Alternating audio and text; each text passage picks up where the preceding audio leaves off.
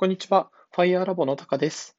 この番組では、日々感じたことや皆様の有益になるような情報を発信していけたらと思っております。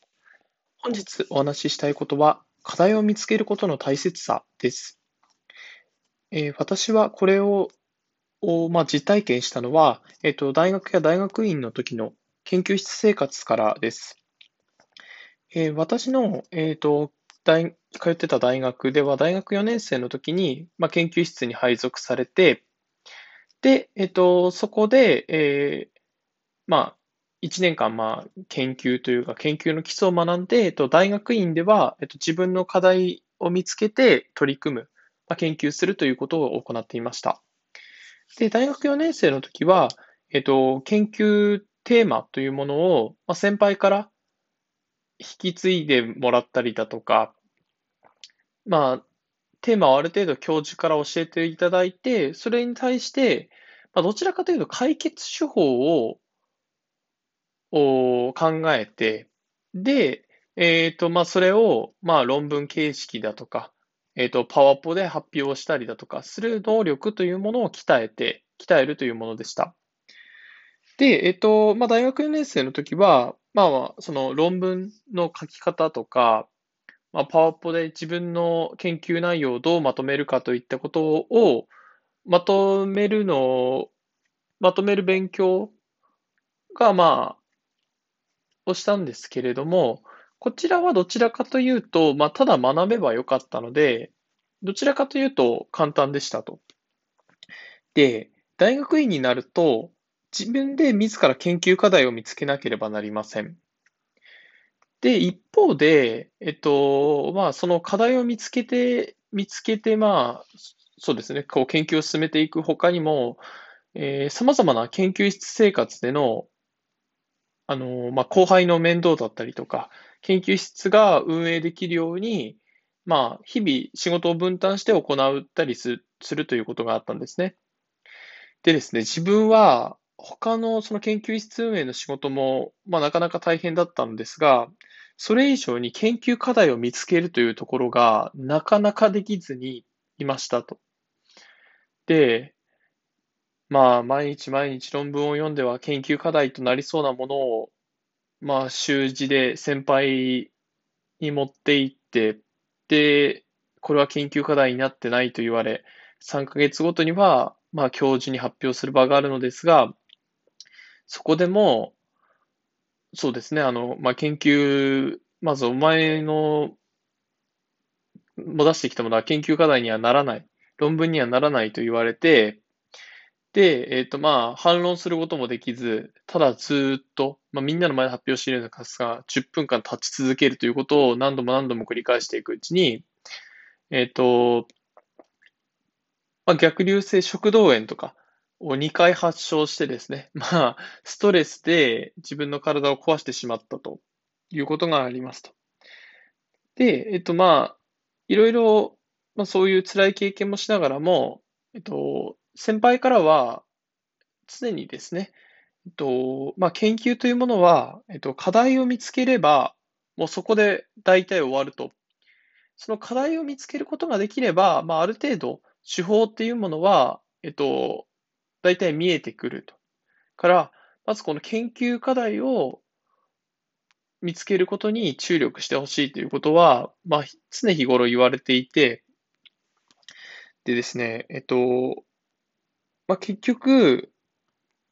大学院1年生の時はずっとまあほとんど研究課題を見つけることに費やして、でですね、いつかのもう終わりかけの大学院1年生が終わりかけの時の、あの、要は、先輩とのディスカッションの中で、で、まあ、あの、その分野で研究をしていれば、必ず守らなければならない、まあ、いわゆる制約条件というものがあったんですけれども、まあ、それはえっ、と、リソースの制約条件とかなんですけれども、なんでそこって制約条件になってるんだっけっていうところがが話題となって、で、そこをこう突き詰めていくと、じゃあここに研究課題があるんじゃないかというものを見つけてですね。で、ある意味このその研究課題をまあ、そのディスカッションからの、のまあ、研究課題の種をいただい種をこういただいてというか、こう議論の中で見つかって、それを深めていくと、もうあとはすんなりですね。えっと、まあ、すんなりというか、まあ、それまでに比べたらすんなりという表現ですが、あの、どんどんどんどんどんどん自分自身で研究を進めて、えっと、まあ、最終的には、あの、論文まで出すことができましたと。で、まあ、そのの論文を出すときっていうことのエピソードはまた別の機会に話せたらと思うんですけれども、で、えっと、やっぱり、えっと、大事なことは、この課題を見つけるっていうところで、えっと、そうですね。まあ、その課題を見つけることの大変さであったり、その重要さであったりというものを、えっと、まあ、1年間かけて学ぶことができましたと。で、この重要性っていうものは、まあ、そうですね、あの、例えばこう研究テーマを与えられて行ってきた、えっと、学生の皆さんとはまた別の角度から、どでこう成長できたかなと思っております。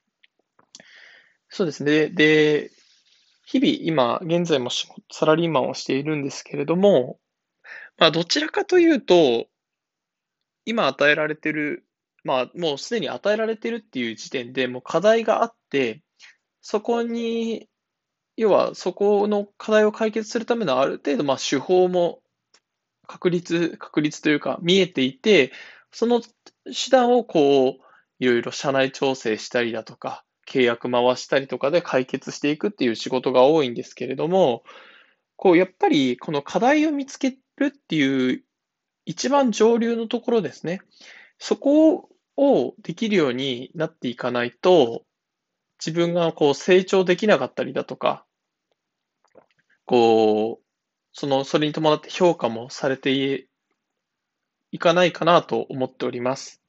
ですので、まあ、なんですかね、も問題を解決する能力だけをこう一方的に鍛えるのではなくて、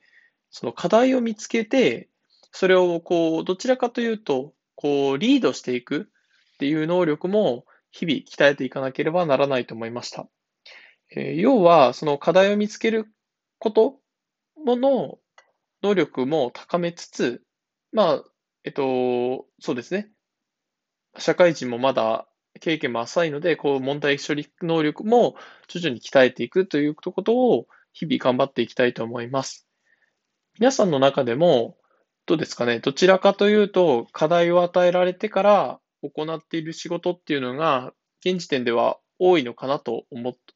多いのかなと思っています。まあ、それは、この、これを聞いてくださってる立場によって異なると思いますが。ですので、えっと、まあ、そこの課題を見つけることっていうことを日々、えっと、自分も皆さんも意識して過ごしていけたら、まあ、より良い仕事ができたりだとか、より自分の成長を見込めると思っております。はい。と本日は少し放送が長くなってしまいました。以上です。ご清聴していただきありがとうございました。